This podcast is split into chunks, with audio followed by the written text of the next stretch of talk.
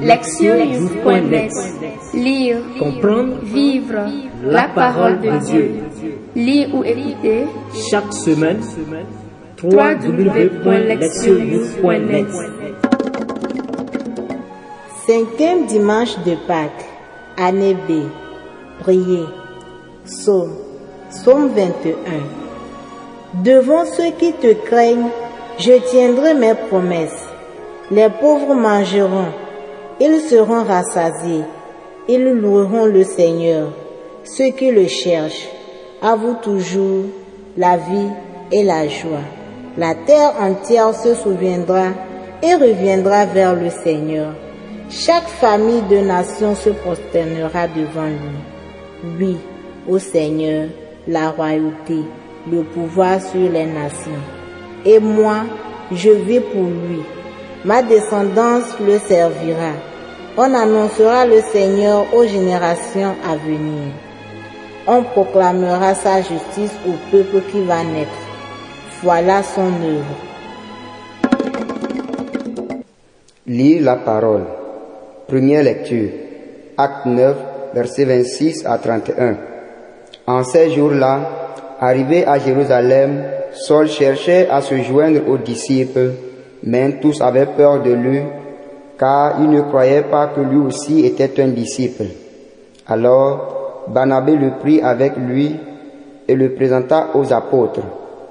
Il leur raconta comment, sur le chemin, Saul avait vu le Seigneur qui lui avait parlé et comment à Damas il s'était exprimé avec assurance au nom de Jésus. Dès lors, Saul allait et venait dans Jérusalem avec eux, s'exprimant avec assurance au nom du Seigneur. Il parlait aux Juifs de langue grecque et discutait avec eux, mais ceux-ci cherchaient à le supprimer. Mis au courant, les frères l'accompagnèrent jusqu'à Césarée et le firent partir pour Tars. L'Église était en paix dans toute la Judée, la Galilée et la Samarie. Elle se construisait et elle marchait dans la crainte du Seigneur. Reconfortée par l'Esprit Saint, elle se multipliait. Deuxième lecture. 1 Jean 3, versets 18 à 24. Petits enfants, n'aimons pas en parole, ni par des discours, mais par des actes et en vérité. Voilà comment nous reconnaîtrons que nous appartenons à la vérité et devant Dieu, nous apaiserons notre cœur. Car si notre cœur nous accuse, Dieu est plus grand que notre cœur et il connaît toutes choses. Bien-aimés, si notre cœur ne nous accuse pas, nous avons de l'assurance devant Dieu. Quoi que nous demandions à Dieu, nous le recevons de lui parce que nous gardons ses commandements et que nous faisons ce qui est agréable à ses yeux. Or, voici son commandement, mettre notre foi dans le nom de son Fils Jésus-Christ et nous aimer les uns les autres comme il nous l'a commandé. Celui qui garde ses commandements demeure en Dieu et Dieu en lui. Et voilà comment nous reconnaissons qu'il demeure en nous, puisqu'il nous a donné part à son esprit. Évangile, Jean 15, versets 1 à 8. En ce temps-là, Jésus disait à ses disciples, Moi je suis la vraie vigne et mon Père est le vigneron. Tout sarment qui est en moi, mais qui ne porte pas de fruits, mon Père l'enlève. Tout sarment qui porte de fruits, il le purifie en le taillant, pour qu'il en porte davantage. Mais vous, déjà, vous voici purifiés grâce à la parole que je vous ai dite. Demeurez en moi comme moi en vous. De même que le sarment ne peut pas porter de fruits par lui-même s'il ne demeure pas sur la vigne, de même vous non plus si vous ne demeurez pas en moi. Moi je suis la vigne et vous les sarments. Celui qui demeure en moi et en qui je demeure, celui-là porte beaucoup de fruits. Car en dehors de moi, vous ne pouvez rien faire. Si quelqu'un ne demeure pas en moi, il est comme le sarment jeté dehors et il dessèche. Les sarments secs, on les ramasse et on les jette au feu et ils brûlent. Si vous demeurez en moi et que mes paroles demeurent en vous, demandez tout ce que vous voulez et cela sera réalisé pour vous. Ce qui fait la gloire de mon Père, c'est que vous portiez beaucoup de fruits et que vous soyez pour moi des disciples. Entendre la parole. Le thème vérité et action.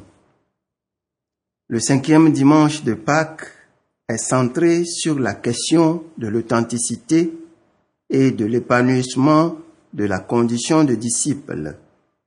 La vérité et la fidélité quant à sa propre identité et à sa mission s'expriment par des actions extérieures. Les lectures de ce jour s'intéressent à ce qui fait d'un croyant ou d'une croyante une véritable disciple du Christ et à la manière dont cette vérité se manifeste dans sa vie. La première lecture détourne notre attention de Pierre dont nous avons entendu les discours au cours des deux dimanches précédents pour nous centrer sur une autre figure clé de l'Église ancienne, à savoir celle de Paul. Peu de temps après sa conversion, alors qu'il est encore connu sous son nom juif de Saul, il arrive à Jérusalem. Il vient de Damas où, après avoir vu le Seigneur, il fut profondément transformé. De fait, le persécuteur de l'Église qu'il était devint alors un évangélisateur enthousiaste. Le zèle qu'il mit dans sa prédication et dans ses activités à Damas suscita de telles oppositions que sa vie s'en trouva menacée.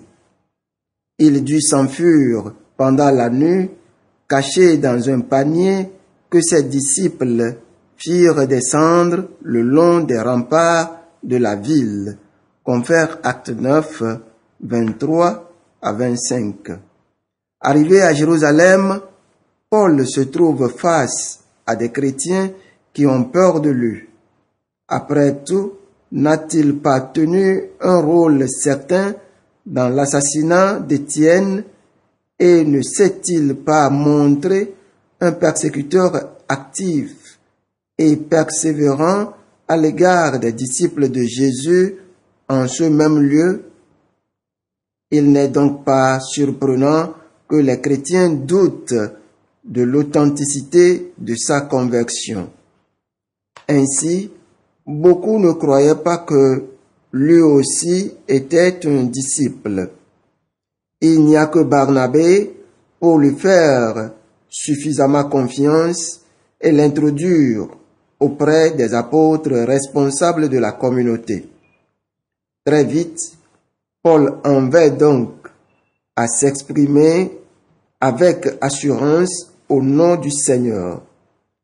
Une fois convaincu de la vérité de la résurrection de Jésus et de sa Seigneurie, il traduisit sa foi dans des actes, évangélisant avec ferveur.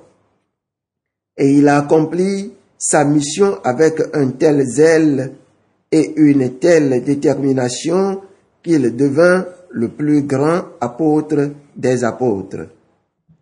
Dans la deuxième lecture, extraite de la première lettre de Jean, l'auteur continue d'exposer les orientations fondamentales censées régir la vie de sa communauté. Il se réfère constamment aux membres de cette dernière comme à ses bien-aimés, exprimant ainsi que l'amour de Dieu est au fondement de l'identité chrétienne.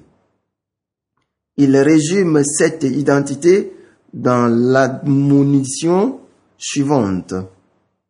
N'aimons pas en parole ni par des discours, mais par des actes et en vérité. La vérité à laquelle l'auteur se réfère n'est pas un concept philosophique. Pour mieux la comprendre, il est nécessaire de se reporter aux paroles que Jésus a dites devant Pilate. Quiconque appartient à la vérité écoute ma voix. Jean 18, 37. Appartenir à la vérité signifie donc écouter la voix de Jésus, ce qui suppose d'intérioriser ses paroles pour en faire le guide suprême de sa vie. Demeurer dans la parole de Jésus, c'est-à-dire dans la vérité, revient à s'unir à lui et à ajuster sa propre vie à son enseignement. En ce sens, appartenir à Jésus aide à surmonter les incertitudes et la peur. L'auteur de 1 Jean affirme aux croyants qu'en dépit des doutes qu'ils peuvent nourrir sur eux-mêmes, leur union avec Jésus fonde leur confiance. De fait, ils sont sûrs d'être accueillis et aimés par Dieu qui est plus grand que notre cœur. Ceux et celles qui vivent dans la vérité peuvent ainsi avoir de l'assurance devant Dieu. Vivre dans la vérité signifie vivre en Jésus ou encore demeurer en lui. Confère Jean 14, 23. Cette vie dans la vérité ou cette vie qui consiste à demeurer en Jésus s'exprime dans et à travers l'action d'aimer. Cet amour chrétien est une imitation de Dieu et de Jésus dans leur plein engagement à l'égard de ceux et de celles qui choisissent de demeurer en Jésus. Cet amour recherche le plus grand bien des autres croyants et des autres croyantes. Il s'agit de faire en sorte que nos semblables en humanité vivent une vie plus pleine. Telle est la nature de notre engagement. Par conséquent, l'auteur envisage la vie chrétienne sous l'angle de l'harmonie entre la foi et l'amour. La foi au Christ et l'union avec lui conduisent à la pratique de l'amour à l'égard du prochain. Demeurer dans le Christ signifie que la foi et l'amour sont inséparables. Ils correspondent respectivement à la vérité et à l'action. Le passage de l'Évangile contient l'une des déclarations je suis de Jésus. Moi, je suis la vraie vigne. Comme toutes les autres affirmations de ce type dans l'évangile de Jean, celle-ci révèle quelque chose d'essentiel à propos de Jésus et à propos de sa relation aux croyants et aux croyantes. L'image de la vigne et des sarments implique l'existence d'un lien étroit entre Jésus et la communauté.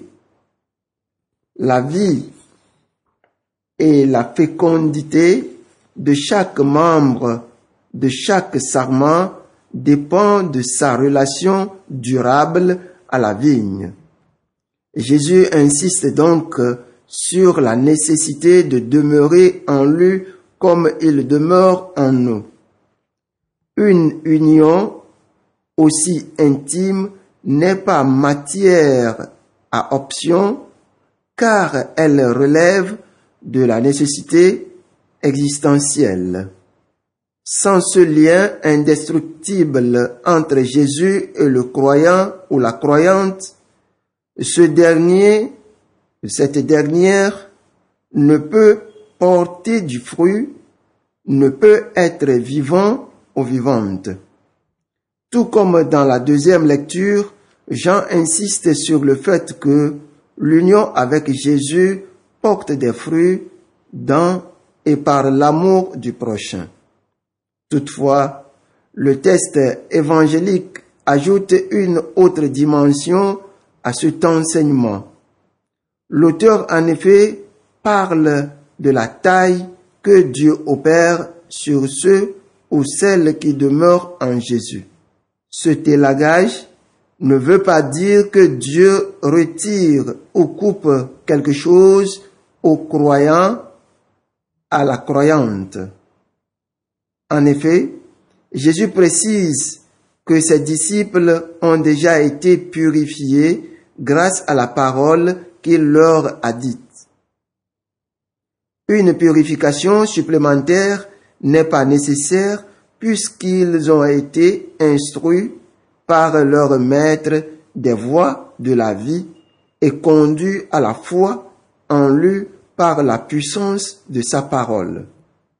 Par conséquent, la taille se réfère à l'action de Dieu qui anime et inspire les croyants ou les croyantes et les rend toujours plus féconds ou fécondes. L'unité avec Jésus permet à Dieu de faire son œuvre en eux ou en elle, son objectif étant de faire croître entre eux un amour toujours plus agissant. Cet amour est la marque du disciple authentique qui, en le mettant en œuvre, rend alors gloire à Dieu. Car c'est ainsi que l'amour divin devient tangible dans le monde et perceptible par tout un chacun. Être vraiment disciple suppose une cohérence. Se proclamer tel en effet implique de poser des actes qui témoignent de cette condition spécifique. L'authenticité de l'état de disciple doit donc être confirmée par des actes d'amour. Et ce sont ces actes qui démontrent la vérité de la foi en un Dieu qui est amour. D'un point de vue chrétien, la vérité et l'action sont des caractéristiques inséparables chez le ou la vraie disciple. Comme le montre l'exemple de Paul, il ne suffit pas de se dire tel, mais il s'agit de le prouver. Ce qui se réalise lorsque la personne accomplit sa mission particulière en s'engageant totalement et avec le plus grand sérieux. L'auteur de Un Jean enseigne que pour être pleinement humain, il faut vivre en union intime avec le Créateur. C'est ainsi que vivent les bien-aimés de Dieu. Autant dire qu'ils embrassent cette identité avec confiance et agissent par amour de leurs semblables. L'évangéliste Jean va encore plus loin dans son enseignement décrivant l'identité du disciple, de la disciple en termes de demeurer en Jésus. Les disciples authentiques confirment ce qu'ils ou ce qu'elles sont par des actes d'amour envers le prochain. De tels actes prouvant que les croyants ou les croyantes sont fidèles à leur vocation et demeurent en Jésus. En même temps, il ou elle témoigne face au monde que le Dieu en qui il ou elle croit est vraiment le Dieu d'amour.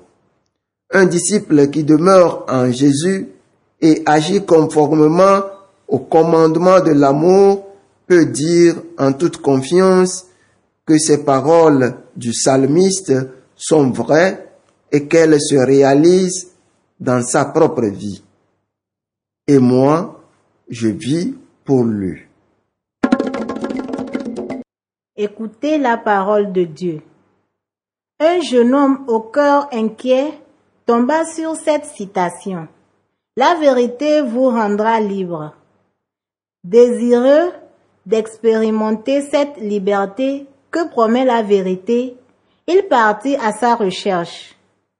Il la chercha d'abord dans le luxe et fit l'acquisition de toutes sortes de biens matériels, assurant le confort, mais il ne parvint pas à l'atteindre.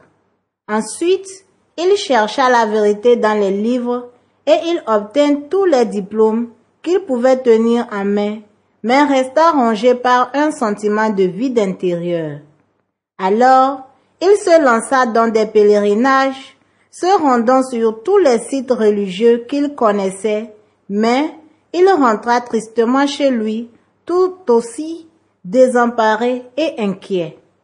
Un jour, alors qu'il déambulait dans les ruelles d'un bidonville, il tomba sur un vieil homme assis devant sa cabane et dont le sourire était rayonnant.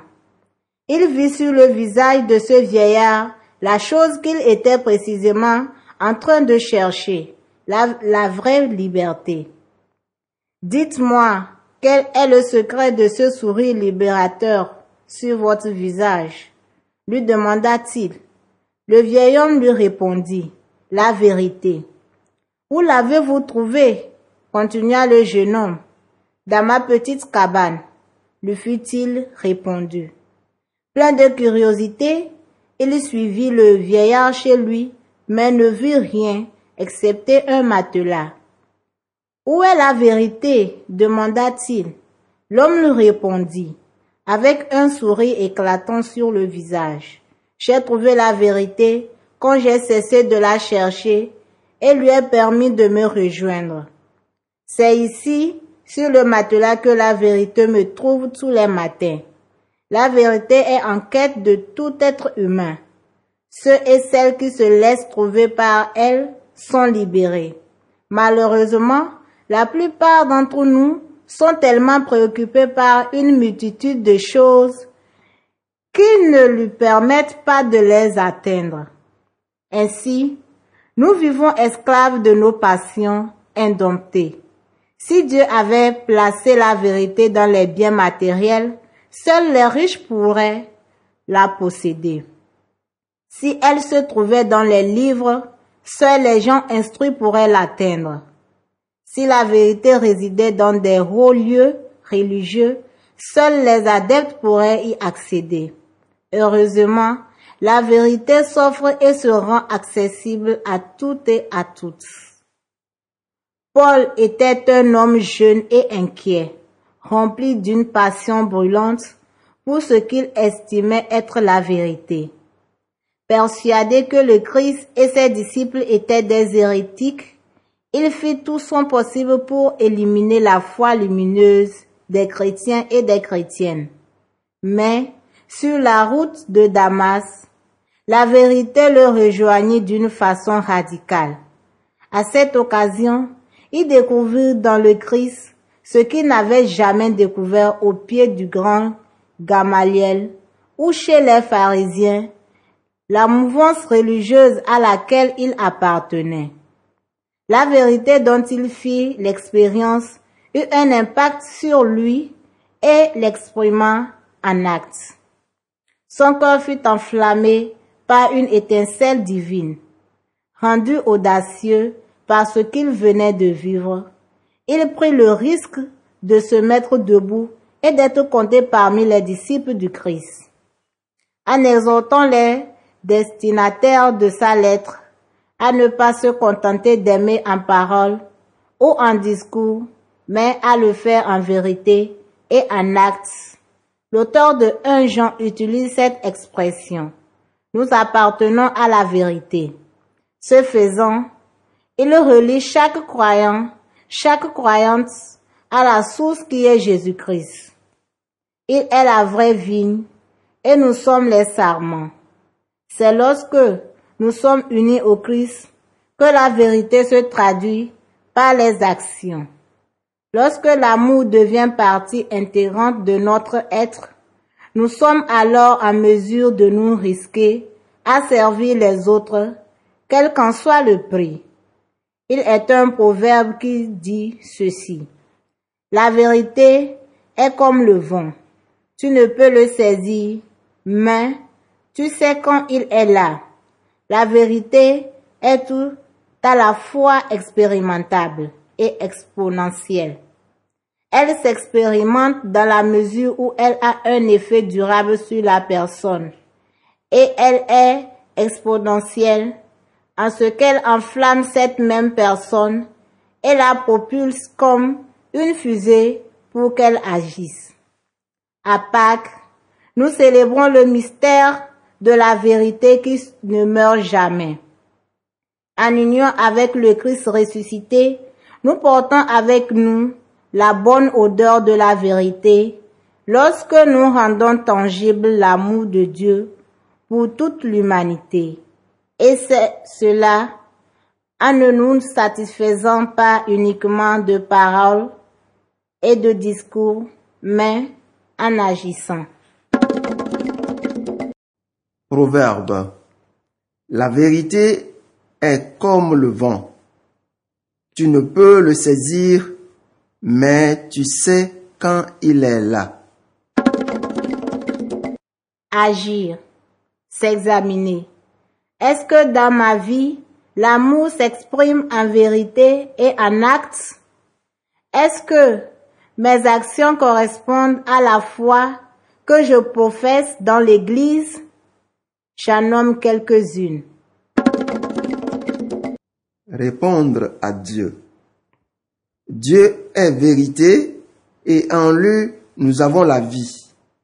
En choisissant de me consacrer à la vérité, je me consacre à Dieu. Ah, en me consacrant à Dieu, je trouve mon être véritable. Répondre au monde.